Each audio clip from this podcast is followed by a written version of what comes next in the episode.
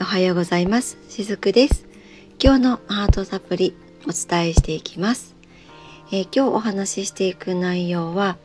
感情を溜め込むと私たちはどうなるのかっていうことをお話ししていきたいなと思います。どうぞ最後までお付き合いくださいね、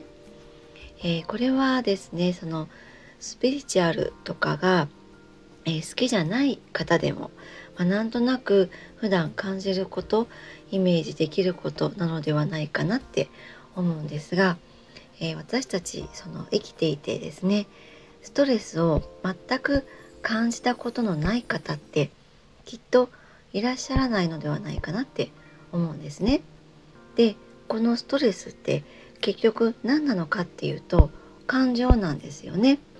溜め込んでしまった感情がストレスになります。で私あの今この配信をしているのは、えー、スピリチュアルケアラーしずくというところで、えー、活動しているわけなんですけれどもこの活動以外にも看護師として普段働いています。で私よく職場とかこの、えー、雫をやっている時にお客様とかにも言われたりするんですけれども、えー、平井さん、まあ、平井っていうのは本名ですね平井さんはとか雫さんはあんまり怒らないんですねって言われるんですね。でなんかいつもこう穏やかで感情をあまり出さないですよねみたいに言われることがあります。でももちろんえ感情は出しています。もういやいや結構出しとばいって私は思ってるんですけれども人から見ると出してないみたいにどうも映るようなんですね。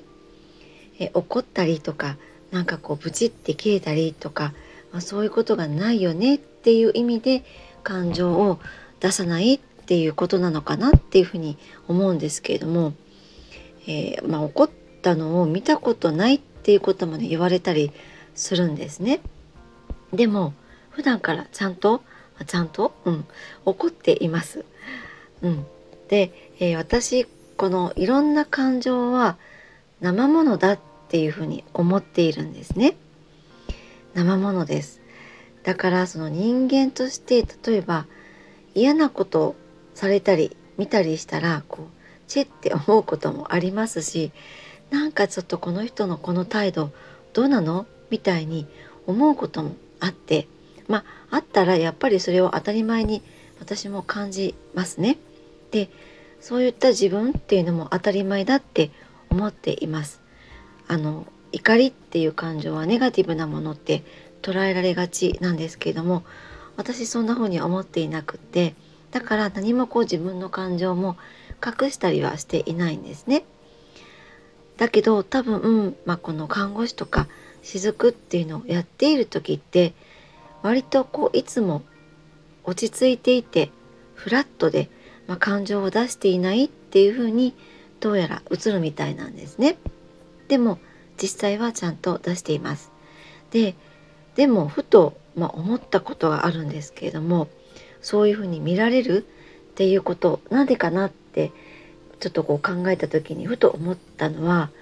まあ、その感情を本当に本当にムカついた時なんかこう一日の終わりにもふって思い出してしまうような時そういう時って私はあのノートを作っているんですね。これは毒吐きノートって言ってるんですけれどもそれ以外にもまあそのノートに一日の終わりに嫌だったこととかをバーって書いちゃうんですね。でまあ時にはビリって破って、えー、くしゃくしゃにして捨てるとか、まあ、そういうこともやったりすることもたまにあるんですがけれどもそれ以外にもこうやって例えばこのスタイフでの配信とかあとブログとかですねインスタでの、えー、ストーリーズの方に毎日アップしたりとか、まあ、これは私が普段感じていることをメッセージとしてこう置き換えて書き換えて、えー、発信してるっていうことが結構あるんですね。だから実はこれ皆さん向けに書いたり話していたりしているようでなんとなく自分自身の内側にあるものをアウトプットしてるんですよね。えー、文章で書いたりとか言葉で喋ったりとか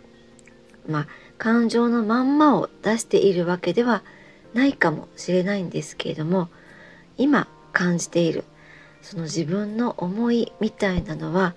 えー、結構いろんなところでこうやって出しているんですよね。思ったこととして喋ったり書いたりしています。なので結果的にこういった活動が私自分にとっては感情を出しているっていうことになるのでなんか人から見るとしずくさん感情って出さないですねみたいに言われちゃう、まあ、それはある程度落ち着いているみたいに、えー、見えているのかもしれないんですけども結局その普段からこのスタイフとか、えー、インスタのストーリーズとかブログとかで出し切っちゃっているからつまり日頃からあちこちでも出してしまっているので自分の中ではそうやっていろいろ喋ったり書いたりしてなんとなくその活動を通して、えー、内側にあるものの感情のガス抜きができているっていうことなのではないかなって思ったんです。でこの今日のメッセージですけれども感情はじゃあ溜め込むとどうなるのかっていうとそれはもう害になるそれしかないんですよね。えー、あの頑張り屋さんほどこの感情にも耐えてしまうので結果的になんですけれども特に、えー、女性の方に多いですねもちろん男性の方にもいらっしゃるんですけれどもその耐えてしまったり頑張ってしまいすぎることで分かってほしいんだっていうエネルギー、えー、それが自分の中で大きくなるんですね。で、まあ、どうしても自分の周りに誰かに聞いてもらったりとか、えー、話しかけて話を聞いてもらえる人がいればいいんですけれどもこの分かってほしいっていうエネルギーが大きくなるとどうしてもその誰かに聞いてって話しかけてってまあそんな風な気持ちもどんどん大きくなっちゃうんですね。でたまたまその時に自分の身近に、えー、そのカウンセレカウンセラー的な感じで話を聞いてくれるような人がお友達としていればまだ聞いてもらえるのかなって思うんですけれどもでもやっぱりだからといって毎日聞いてもらえるわけでもないし、まいつでもその人に不満をぶちまけていいっていうわけでもないからやっぱり結局のところ自分の中で誰も私のこと分かってくれないみたいに、まあ、そういったエネルギーさえも抱え込んじゃうっていうことはあったりするんですね。で人に聞いてもらえない場合はさらに自分の中でそうやって溜め込んでしまうからふとした時に普段はおとなしかったりとか穏やかな人でもブチって切れてしまってとんでもなく爆発しちゃうみたいな、まあ、そういったこともあったりするんですね。で最後その我慢しまくってそれをどうにもできない時最後の最後にどこに出すかって言ったらそれはもう心とか体なんですね。えー、特にまあその渦状態っていうのも結果的には自分の中で感情を抱え込んでしまったことの副作用だしあるいは体に病気っていう形で表現されて感情は出されていくって私は捉えています。まあ、なのでその病気っていうのは感情の最終表現なんですよね。だからやっぱりこの感情っていうのは我慢したらダメだと思うんですね。えー、感情っていうのはちょっとずつ毎日ちょっとずつガス抜きをしてあげるといいと思います普段から耐えたり我慢したりするのではなくってなんかもうどうせ何かしら出したくなってしまう時って来るわけなのでそしてそれが最終的には出せないまま行った時に病気として出てしまうのであればちゃんと普段から表現をしていく捨てるっていうことを日常にしていくといいと思うんです。えー、先ほど言ったみたいに日記みたいな場所で感情を書いてあげたりとか